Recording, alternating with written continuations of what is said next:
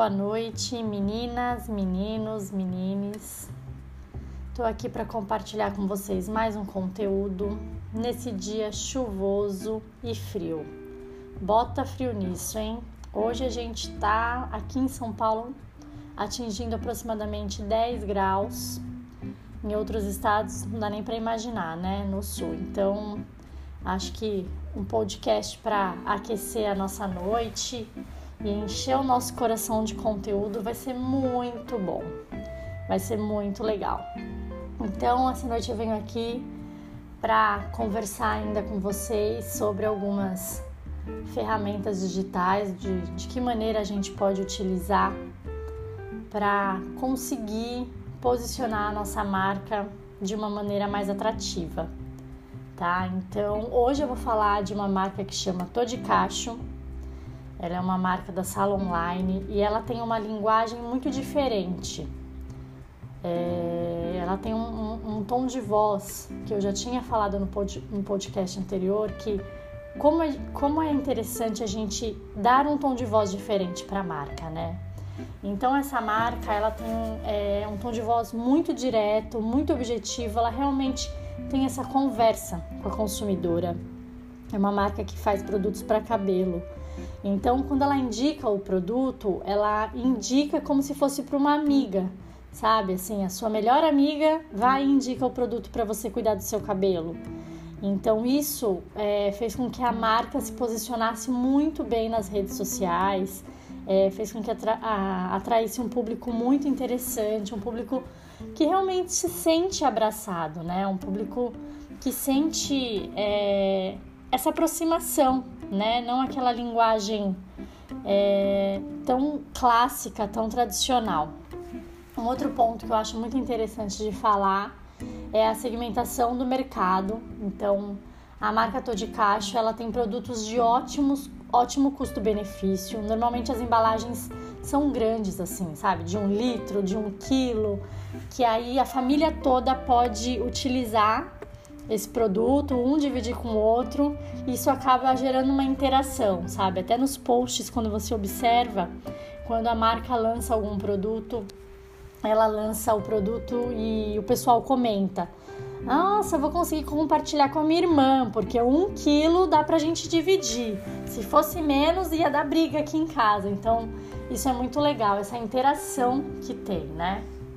É, em relação ao público-alvo, no meu ponto de vista, são mulheres jovens, muito antenadas, é, que usam muito as redes sociais. É, então, assim, os laços interpessoais são muito fortes, pois a linguagem é muito direta, ela é muito impessoal, sabe? E um ponto que eu acho que a marca poderia prestar um pouco atenção, e eu até comento na minha apresentação que eu vou compartilhar aqui, é, eles estão negligenciando um pouco, talvez, as mulheres de linguagens mais formais ou linguagens mais maduras, ou até mesmo mulheres que não usam muito as redes sociais, porque elas não se identificam com a marca, né? Elas não entendem é, direito a mensagem que essa marca faz.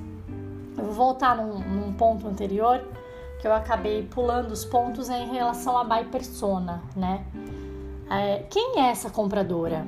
quem é a persona dessa marca, né? Então, pelo, pela minha descrição aqui, eu acho que ela é uma mulher jovem, ela é conectada nas redes sociais, ela adora interagir, ela se preocupa muito com a imagem, mas ela também se preocupa com as causas sociais, sabe? Então, causas sociais é muito importante, o empoderamento feminino e um ponto importante, ela, ela, ela procura e ela tá sempre atenta a produtos que realmente deem um resultado que ela procura, sabe? O resultado final e que tenha um ótimo custo-benefício.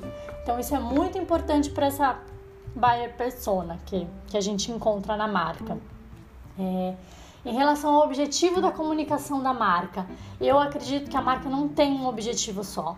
Assim, analisando vários pontos em relação ao objetivo da comunicação, é uma marca que ela tem ela consciência, porque ela luta por, por essas causas, ela tem conhecimento, porque ela fala dos seus produtos com propriedade e faz conteúdo é, em relação ao como você cuidar do seu cabelo, mas não apenas fazendo aquele merchan do produto, e ela cria interação.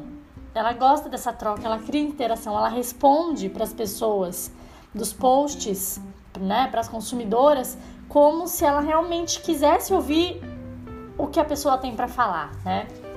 É, em relação às estratégias de conteúdo das hashtags, é, gente, é muito importante que a gente utilize, utilize hashtags relevantes para o que a marca comunica. Então, essa marca ela tem uma relação muito grande em relação à beleza, cuidados de cabelos cacheados, ao movimento Black Power. Então, é importante quando a gente tem uma marca utilizar hashtags que tenham a ver com isso.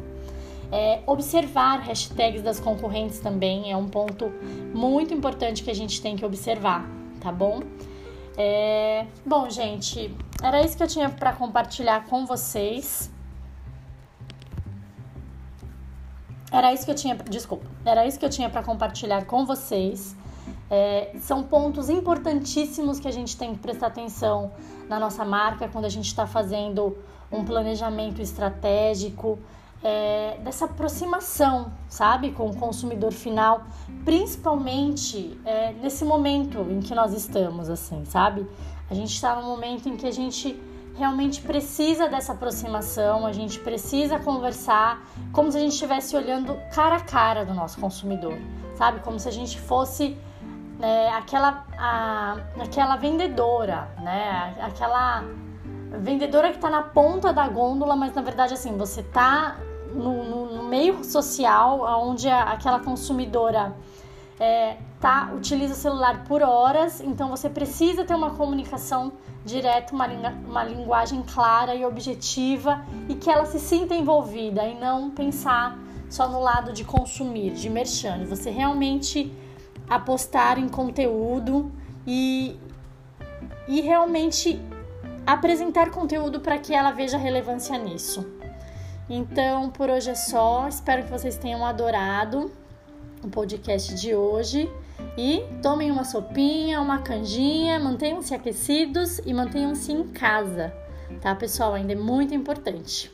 Um grande beijos, até mais.